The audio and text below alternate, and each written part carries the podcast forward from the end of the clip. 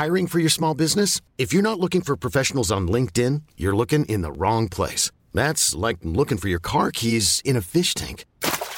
LinkedIn helps you hire professionals you can't find anywhere else, even those who aren't actively searching for a new job but might be open to the perfect role. In a given month, over 70% of LinkedIn users don't even visit other leading job sites. So start looking in the right place. With LinkedIn, you can hire professionals like a professional. Post your free job on linkedin.com slash achieve today. Allô? Allô? Tout marche bien? Est-ce que Je sais pas si c'est idéal pour lui comme ça? Euh, je vais enlever tac, le métronome. Le 5, 4, 3, 2, 1.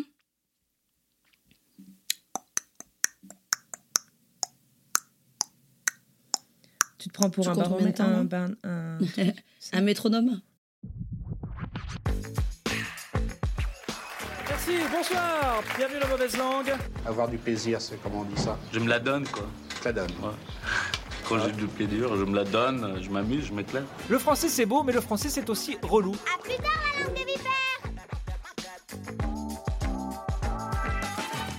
Salut, salut Moi, c'est Anne Fleur et je vous parle depuis Denver. Et moi, c'est Thuyen, en duplex de Boston. Hey hey, bienvenue dans un tout nouvel épisode de Mauvaise Langue. Chaque mois, on va vous parler d'interculturalité, de mélange de cultures, Un petit peu comme ça nous touche tous les jours au quotidien. et sous la forme d'une discussion animée entre amis. Aujourd'hui, on va discuter d'un épisode dont on vous parle depuis, je sais pas si c'est des semaines, peut-être même des mois, nos maricains. Nos maricains, maricains, ah, nos husbands, nos hommes, nos amoureux, quoi. Exactement. Ça me fait rire parce que nos maris américains, en fait, ça fait un petit peu comme si on en avait d'autres, mais Oui. en fait, euh, non, il y a, y a- y a Le français, l'américain, l'allemand, l'italien, l'espagnol. Aujourd'hui, donc, c'est moi, Anne-Fleur, qui ai tendu mon micro à Jay, ton mari, Thuyen. Euh, Aïe, comment tu aïe, le sens, cet aïe. épisode Euh, Bah, on va voir. Lui, c'est pas le- les, les opposés s'attirent. Enfin, on est opposés, mais on, on se ressemble, quoi. Donc, c'est-à-dire que c'est pas un grand bavard non plus, quoi. Ah bah tu vas voir, il en parle Ah bon justement, et je crois qu'il en parle au tout début de l'épisode, où il explique à plusieurs reprises que on dit souvent que les opposés s'attirent, mais que c'est quand même mieux quand on est un petit peu pareil, et euh, que pour lui, vous êtes vachement similaires. C'est parti Wow. C'est parti. Ouh, j'ai peur. Hey, All right. how are you. Jay? Can you shut the door?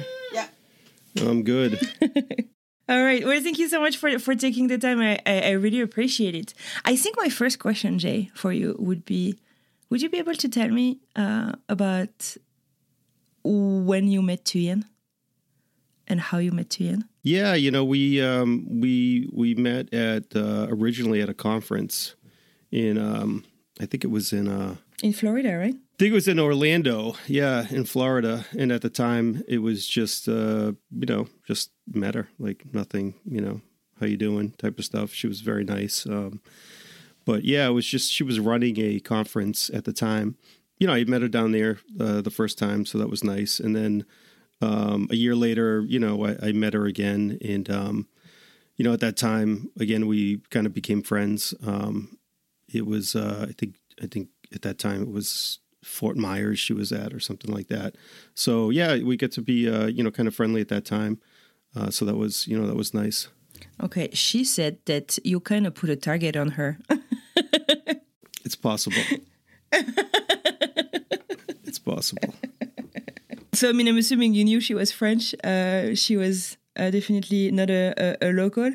D- did that uh, trigger any interesting conversation about the fact that uh, you guys were coming from different cultures, different backgrounds, different languages? You know, not really, not not at that time. Um, you know, when we originally met, you know, it was was just you know getting to meet someone. It wasn't anything you know too out of the ordinary. But you know, when she ended up coming to the U.S. Um, for a visit, at that time it was around Thanksgiving, and she was coming to look at schools.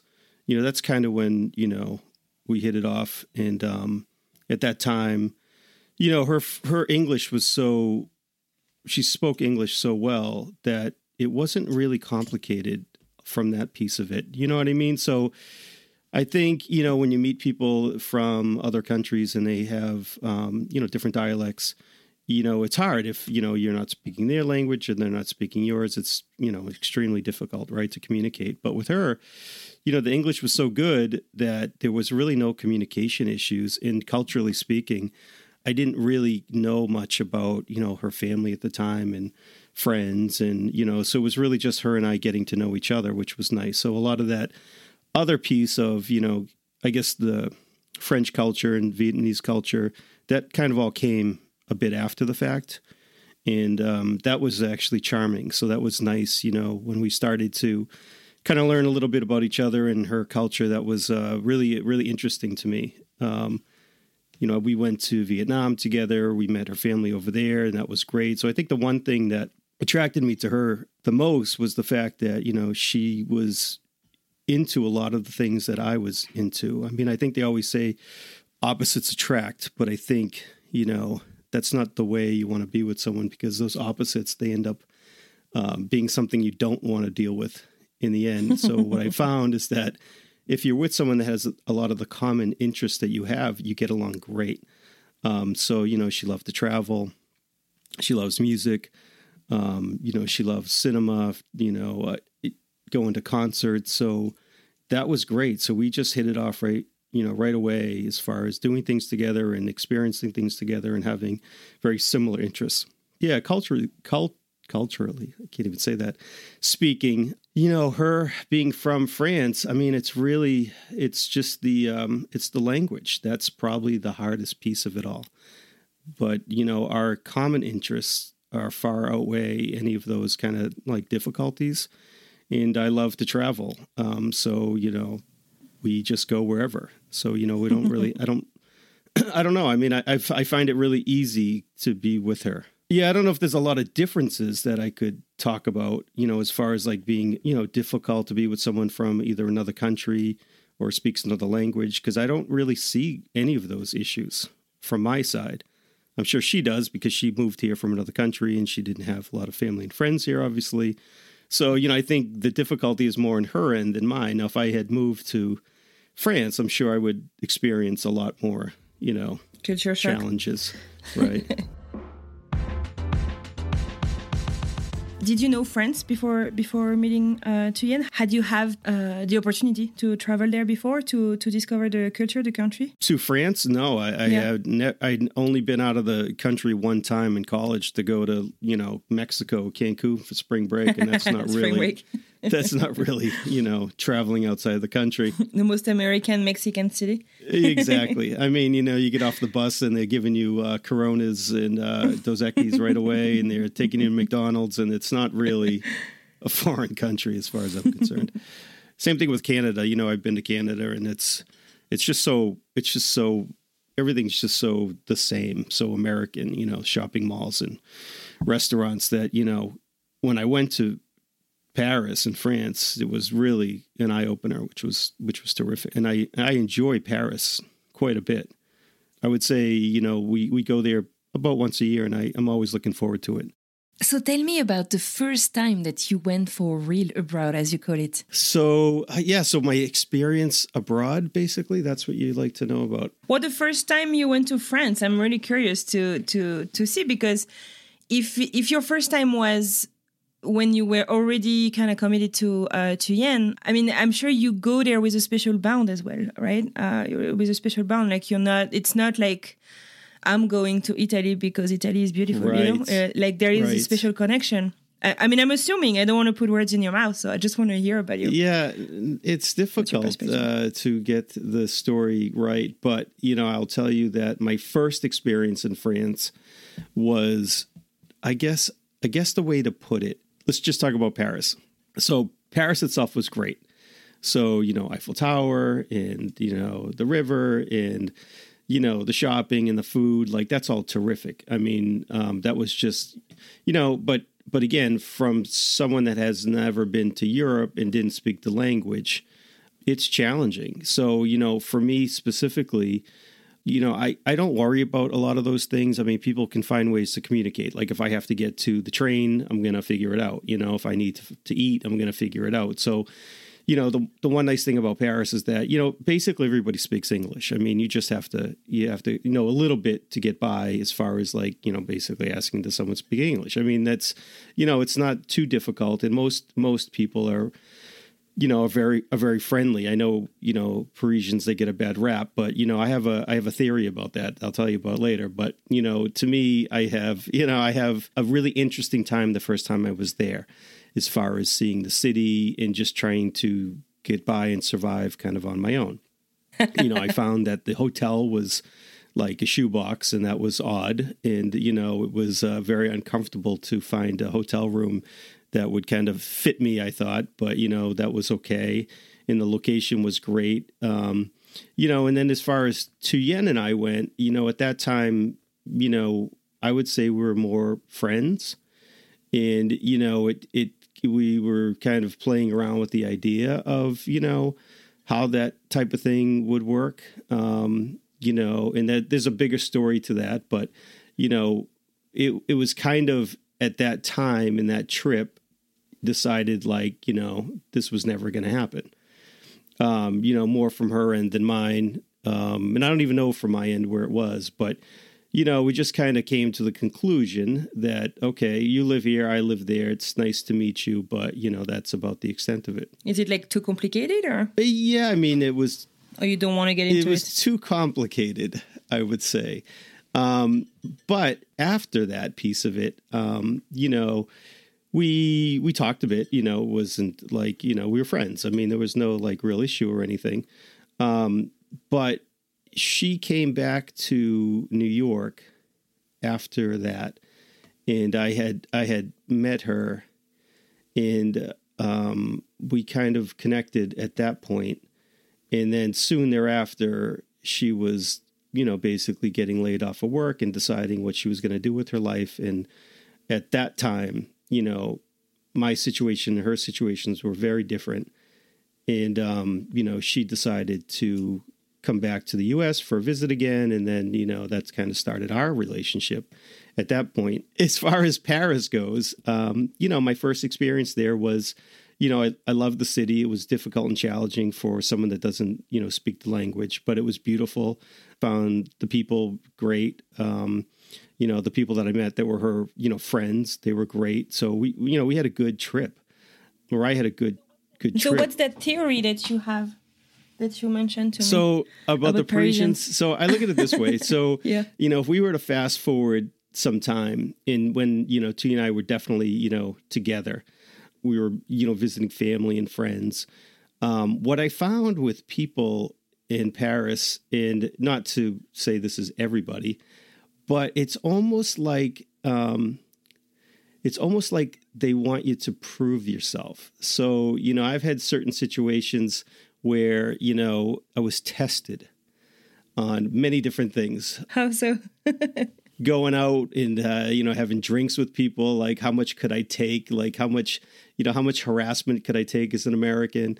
And, you know, they really just want to push you to the edge of you being like, you know, okay, this guy's great. He's a lot of fun. He can take it. You know, so you know, I find with um, with people that I met that yeah, it's it's just that they really um, they really want to kind of just push you to the edge of sanity.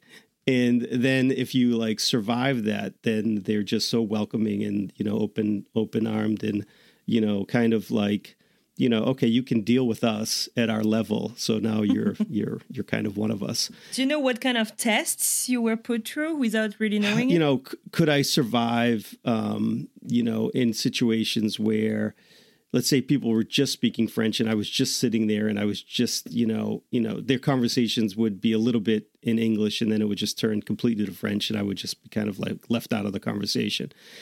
And you know and it was it wasn't always like specifically to you know to be to be mean or, or not include me but you know it was also like you know uh, how is this person? Like how, how are they going to handle like being here? And how are they going to handle like hanging out with us if this is the way we're going to interact and talk?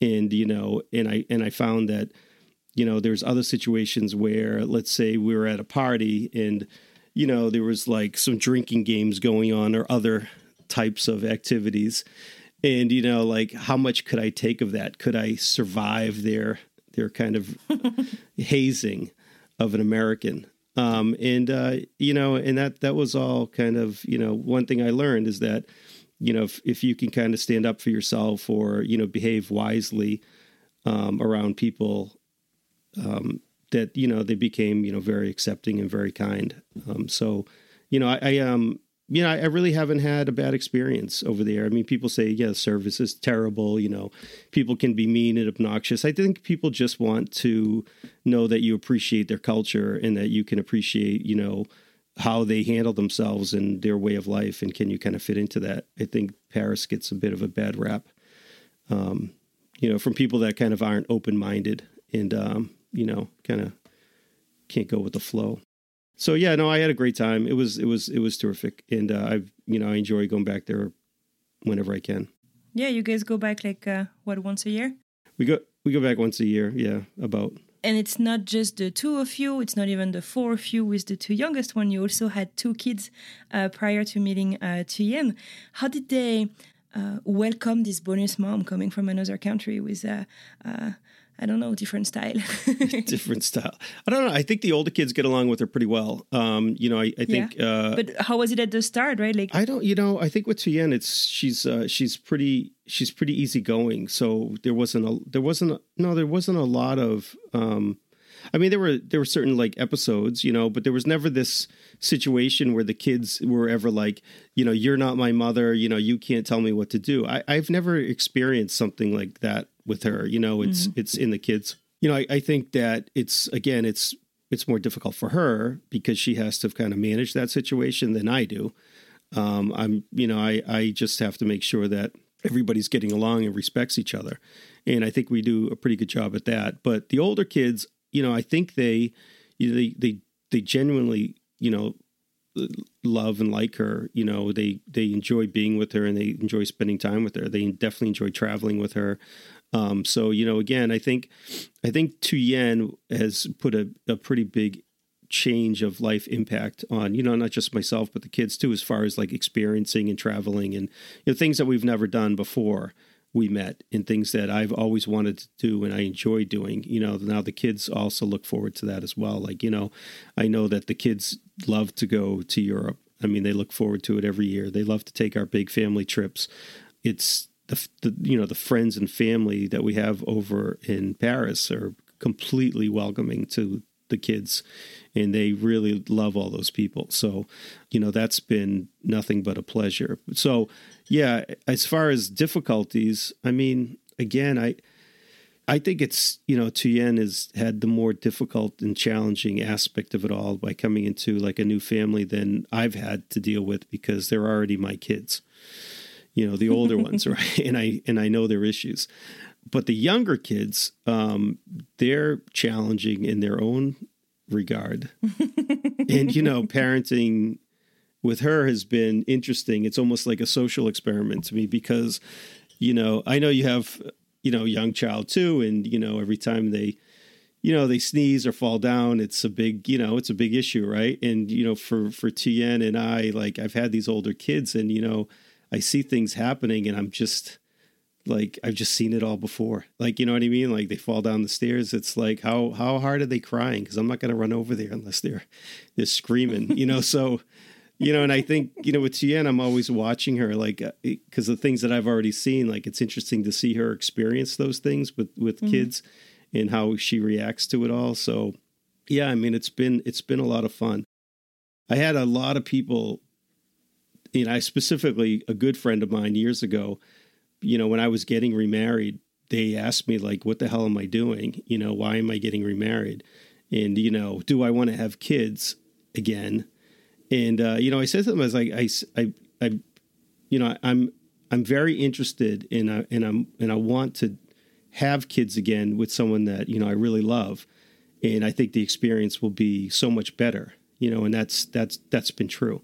Right? So like you know when I look at the kids, I see Tien, and you know they are a joy to me. So you know that piece of it has been great. So you know I really I, I really love her, and I really love the kids, and so the experience with two young kids, while you think it would be completely crazy, and and, and most of my friends that are my age think I'm an idiot.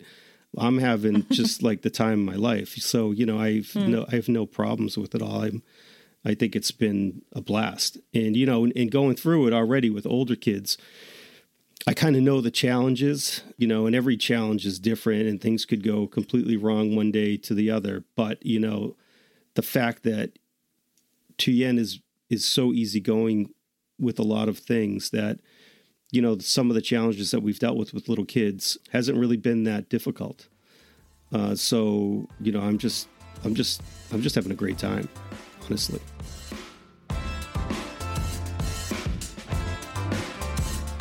Tuyen recently became American. What did you feel when she became American? What what did it mean for you? I mean, it's more than a piece of paper, right? It's funny because, you know, like that's a great question, right? Like, what does it feel to me for her to be an American? I look at it, it's very like a very logical thing. You know, to me, like I've always told Tian, like right from the beginning, like you have to, well, it's funny because she said she'd never, well, there's so many things in the past, but you know, one thing she had said originally was like 10 years in, in America, that's all I ever want to do, or five years or whatever it was. And she's already like, you know, hitting 10 years. So, you know, I, I know when she first came here, I'll never be an American. I'll, uh, I'm only going to stay in this country for so many years. And, you know, to me, I just, I just never take anything like take it all with a grain of salt. Like whenever she tells me any like big, big things, I'll just well, okay, well, we'll see what happens. So you know, it's been ten years, and you know, um, she's still here, obviously, and I, she's made so many friends, and her career and job, everything's changed so much for her that you know, it's it's definitely interesting. So when the topic came up about being a citizen, you know, she was kind of on the fence about it. But I just looked at it very logical because, you know, every time that we go away to Paris or Europe or wherever we're going to go, at any moment, they could just tell her, like, you can't come back. I mean, that's just the way it is, right? She's not a citizen. She doesn't have any rights here. So it's always been on my mind that, you know, I, I think, and I used to tell her, like, I think whether you want to do it or not, it's the right thing to do because you know you have really no rights as a citizen here and we have two young kids and um, you know you should do this for the sake of like you know your family and it wasn't really like do it for the sake of being an american or you know do it mm. because you know it's it's the greatest country in the world because it's as we know it's it's maybe not the greatest um, it so has its it has its it has its it has its history, its dark history, right? So, um, anyway, so that's kind of how I approached it with her. So I think she finally realized kind of like that was the right thing to do. And then when she finally decided to do it, I think she was really proud of herself and happy that she did it and became this, you know, new citizen of a new country. So for me, from my perspective, I was honestly, I was just relieved. I wasn't, you know, I was happy for her but I felt more relief like, oh, geez, like, you know, now, like when we travel, I don't have to have these concerns over like, you know, is she going to have a problem coming back to the country? Is there going to be some issues? Because there was a time when we were coming back from Morocco to the US and she had fuck, forgot, like, I don't know if it was her travel card or green card. I forget what it was, but she, there was paperwork she didn't have. And they weren't going to let her on the plane, you know, and, and we were stuck there with the kids and, you know, no, no, what do we do? We have to wait here, or do we go back to the U.S. and like, geez, I never want to go through that again. Is my was my initial reaction when we finally all got it sorted out, and you know, the U.S. Um, Customs or whatever the the Border Patrol finally said, okay, she can get on the on the plane. I was like, geez, I don't ever want to go through that again. So like that was always been on my mind. Like I think that it was just a smart decision, and it made sense for her to become an American right? I mean, you know, I don't know how you feel about it from your perspective, um, but that was my that was always my reasoning about it. But I am proud of her and I'm happy for her, you know. But it's um, it's also just seemed like it was just the right thing to do. I think having the same papers as your kids uh, is also very important, whether you're dual or not a citizen. But uh, knowing that whatever happens, wherever you are, you can stay together is just so so important. so yeah, I mean, really, I mean, reasoning there too. Yeah, so we you know we looked at the other piece of it, like like you know I'd love to become a French citizen, but the challenge, obviously, right? I'm past the five years, and we have family together, and we have kids, but that was my next question. I can't learn this language; it's just impossible. so I, have made progress, um, but you know it's it's just it's just very difficult. So, I mean, I, I, you know, if you speak slowly in French, I, and you using like, you know, some basic words. I get it really easily. I can understand it. But, you know, to come back with full fledged statements about how I feel today and, you know, what time I need to be somewhere, it's really hard. I mean, I could tell you what I want, but I, I you know, it's, it's hard to put it all together. And um, well, sometimes the easiest way to learn the language is really to go there. I know you go there for vacation, but like, have you guys considered like extended the stay a little bit?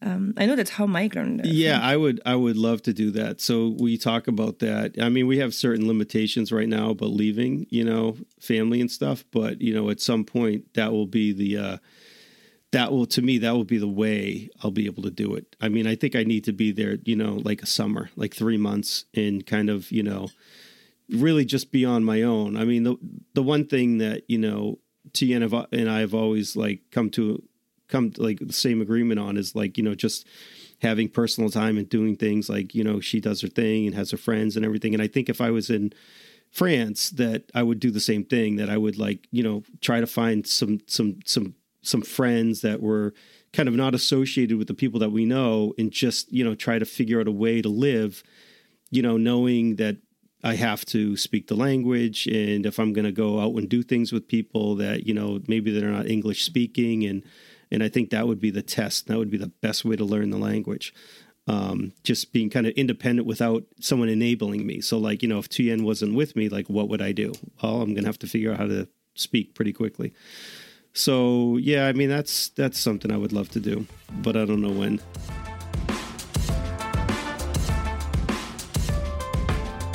I have a uh, one of my next questions is about cliches. It doesn't have to be difficult, doesn't have to be easy, but like, um, did you have any cliche in mind about French people or French culture or whatever, uh, or did you discover some afterwards after the fact that were kind of like, wow, that was actually true?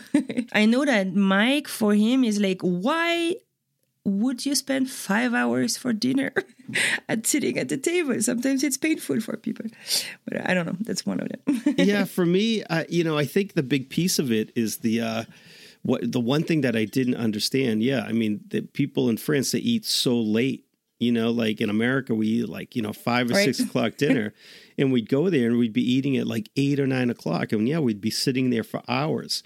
And um, it's not a cliche. It's just something I didn't realize. Like I had no idea. Like we'd be going to dinner, and we'd be heading out around eight, and it was still so sunny outside. It was so it was so different from what we experienced in Boston, where you know people eating around like six o'clock, and you know they're getting home, and then like the night's over. And in France, especially in Paris, like I mean, we're just out out late you know and um, the other thing that i found interesting was i always heard french people didn't work hard that they took you know a month off in august oh, right. and like that's the french way and one thing i i learned like over there is like i have people are working like probably even harder than some americans in their businesses like they're you know coming in early at seven and they're leaving at eight because of like time differences you know between the us or you know Asia and you know it's it's it's challenging. So you know that was one thing too that that was kind of interesting to me was that you know I had always heard that people don't work that hard in France, but that's not true at all. So yeah, I mean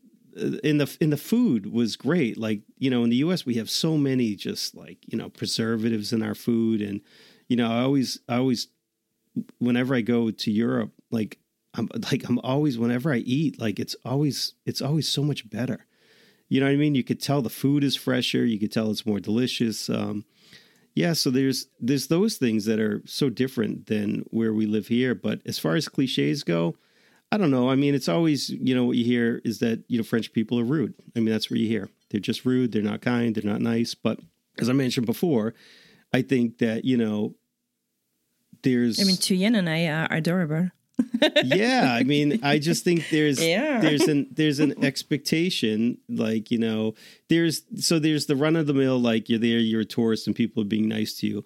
But then there's also this other side, like, are you really part of the community? And that's what I was talking about before about kind of being tested, you know. And in in in for instance, I we were at a wedding, and you know there there might have been um, you know something you know being being smoked or or drank at the party and you know they were kind of like trying to push me push me push me all night to kind of like can i keep up with them type of thing. And um it ended up being just a great night. Like they were really kind of like the people were they were friendly to me but not really friendly. But by the end of the night we were just like so close and having such a good time. And um you know that's kind of what i've experienced all along with uh with friends over there that you know it's just kind of like you know i think it's like probably anywhere though like you really have to you know do you fit in? And you know uh do, do people trust you? Do people you know respect you? And you know are you are you respecting them? And you know and and it's it's um you know it's been it's been it's been interesting. I i actually think that the people that i've made friends with in in france honestly um you know i i feel somewhat more connected to some of those people than than people that I've grown up with and been friends with my whole life. To be honest with you, you know, whenever I'm there, I'm I'm I'm I'm very excited to see everybody. Like really, um, you know, because I feel like a, a, a really great connection, and it, and it might be because you know they're, you know, Tuyen is so so loved by everybody over there that you know it maybe that carries over. So, but you know, I, I really, I, I really enjoy my family and friends in Paris.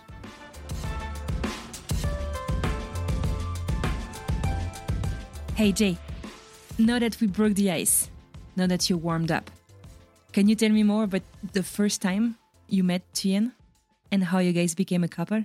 We we really met at like Thanksgiving, and that's kind of when we decided, right? Okay, that was going to be you know, we were going to try to work this out. And then she got laid off. And, um, you know, I remember her coming here and, you know, just little things like, you know, looking for schools and what she's going to do. And like, you know, I went to Paris again and she came back to the US. So we went back and forth a little bit when we first met. And, you know, there were, there were, there were times where she was like, "Well, I'm going to go to school in Philadelphia and I'll I'll commute there." I'm like, uh, "Have you looked at a map? Do you know where Philadelphia is?" It's like 12 hours away. So, you know, there's a lot of that geography stuff. And that's interesting, like, right, with people from France when they when they come here, like, I don't think there's a realization sometimes of how big this country is. Like, Oh, there are so many people. When I went to UB, you know, the University at Buffalo, um, there were so many people who were going there because it's the State University Yeah. of New York. Uh, they're coming from all over the world because they thought it was close to New York, but it was an eight-hour drive. right. Right.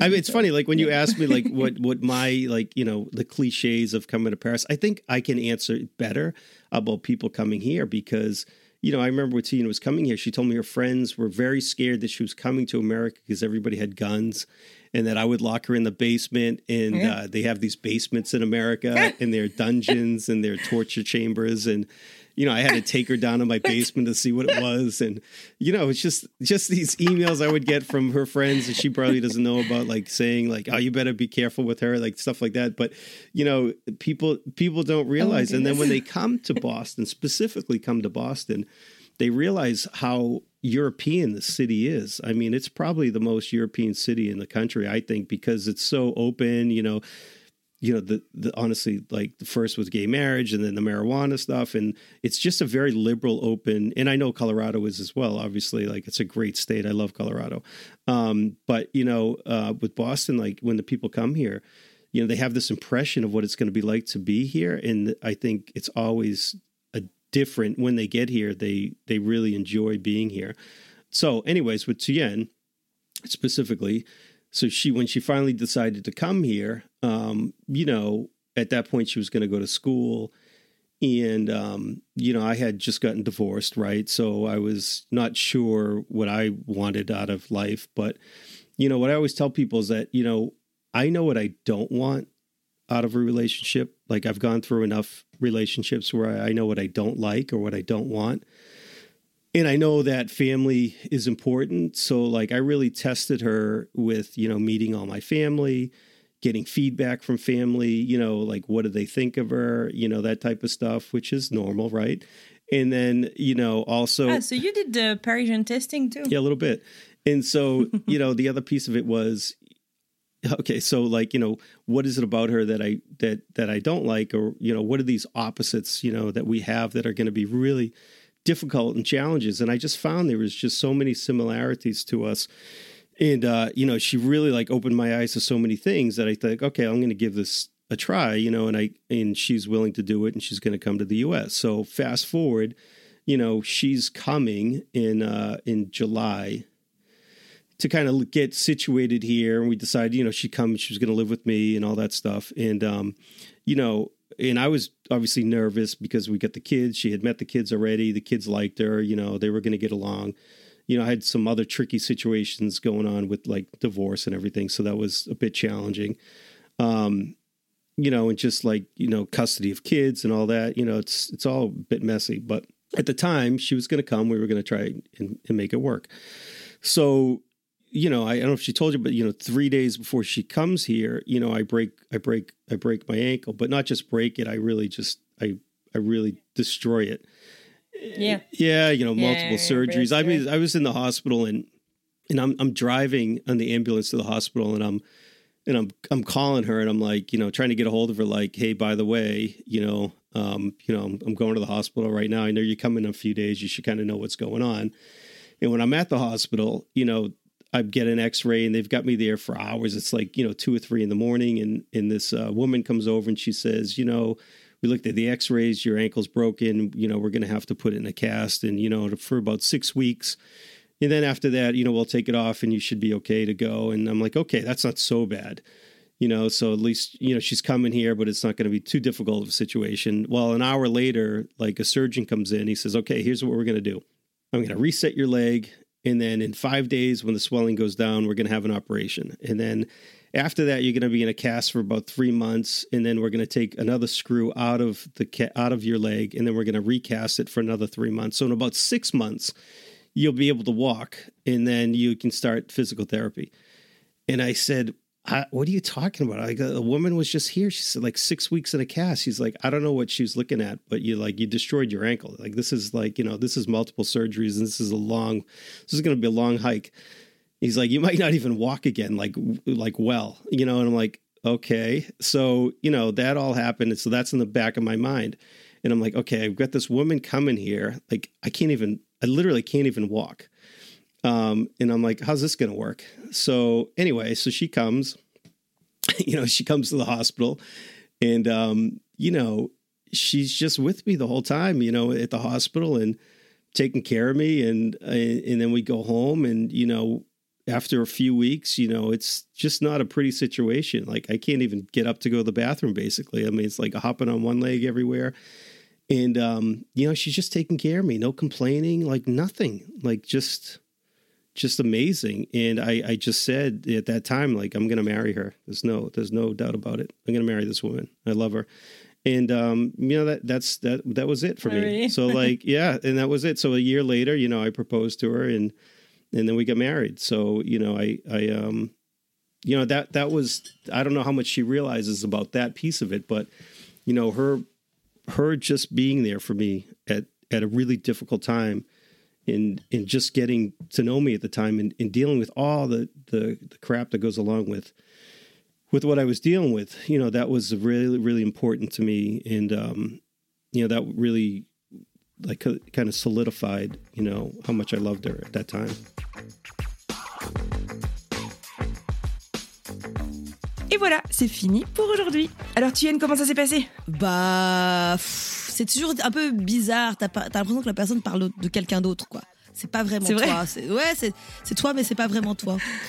Et bon, c'est marrant, hein. Tu vois, le, la, perception que les gens ont. Euh, moi, j'avais le truc de me dire, ah ouais, en fait, qu'est-ce qu'il aime bien, moi? Qu'est-ce qu'il dit Donc, il parle des trucs un peu genre, oui, euh, on aime euh, les trucs en commun, la, culture, les voyages, tu vois, mais il rentre pas dans mhm. les trucs un peu plus de l'émotion, tu vois. C'est vrai, mais il nous dit un truc sur lequel on est d'accord, c'est que c'est facile de t'aimer. Oh, wow, oui, easy going quoi, je suis facile. mais c'est bien, il a pas trop trop bitché.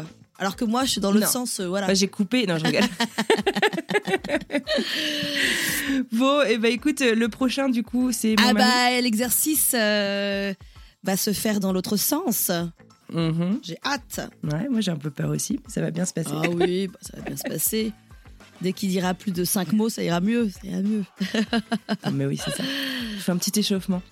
Euh, en tout cas, si cet épisode vous a plu, bah, parlez-en autour de vous, euh, dans la vraie vie. Euh, J'ai vu sur le document, que tu as écrit Mettez-nous des étoiles dans les yeux en nous donnant des étoiles sur Apple Podcast. Ah bon, c'est moi qui ai mis ça Et je trouve ça magnifique. C'est moi qui ai mis ça ou c'est toi qui ai mis ça? Euh, moi, j'aurais pas. Ah bon, bah, non, c'est peut-être moi. Mais Ah, je moi, je suis pas poète, mais c'était très joli. Je ne sais pas. Je ne sais pas. Bah, J'espère qu'aussi tout le monde a compris l'anglais parce que bon, euh, c'est pas évident. On n'a pas donné d'alerte que c'était un épisode en anglais. C'est vrai. Oups. Donc euh, bon, bah, on estime qu'aujourd'hui les gens comprennent. hein, voilà.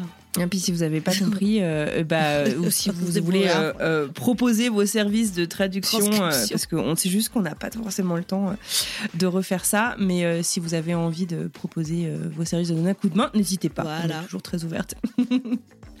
bon, en attendant, bah, à plus dans le bus. See you later, alligator. After white crocodile. Bye bye. Ciao.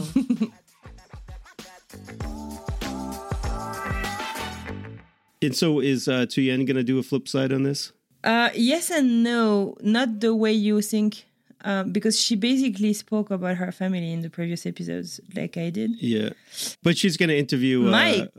your your husband. I don't know if Yes. he hears me, but uh, he's waiting for me to give him a right to work right now. I've been on the cusp here of like really answering questions for you that that maybe I, I I could have elaborated on. You know, did she what did she tell you about, you know, the meeting and and how oh, we have eight episodes. We have so much. of that? So I don't know the um of course all these podcasts are in French, right? So that just like that sucks, right, for me. Hey, it's Paige DeSorbo from Giggly Squad. High quality fashion without the price tag. Say hello to Quince. I'm snagging high-end essentials like cozy cashmere sweaters, sleek leather jackets, fine jewelry, and so much more. With Quince being 50 to 80% less than similar brands. And they partner with factories that prioritize safe, ethical, and responsible manufacturing. I love that. Luxury quality within reach. Go to quince.com slash style to get free shipping and 365 day returns on your next order. Quince.com slash style.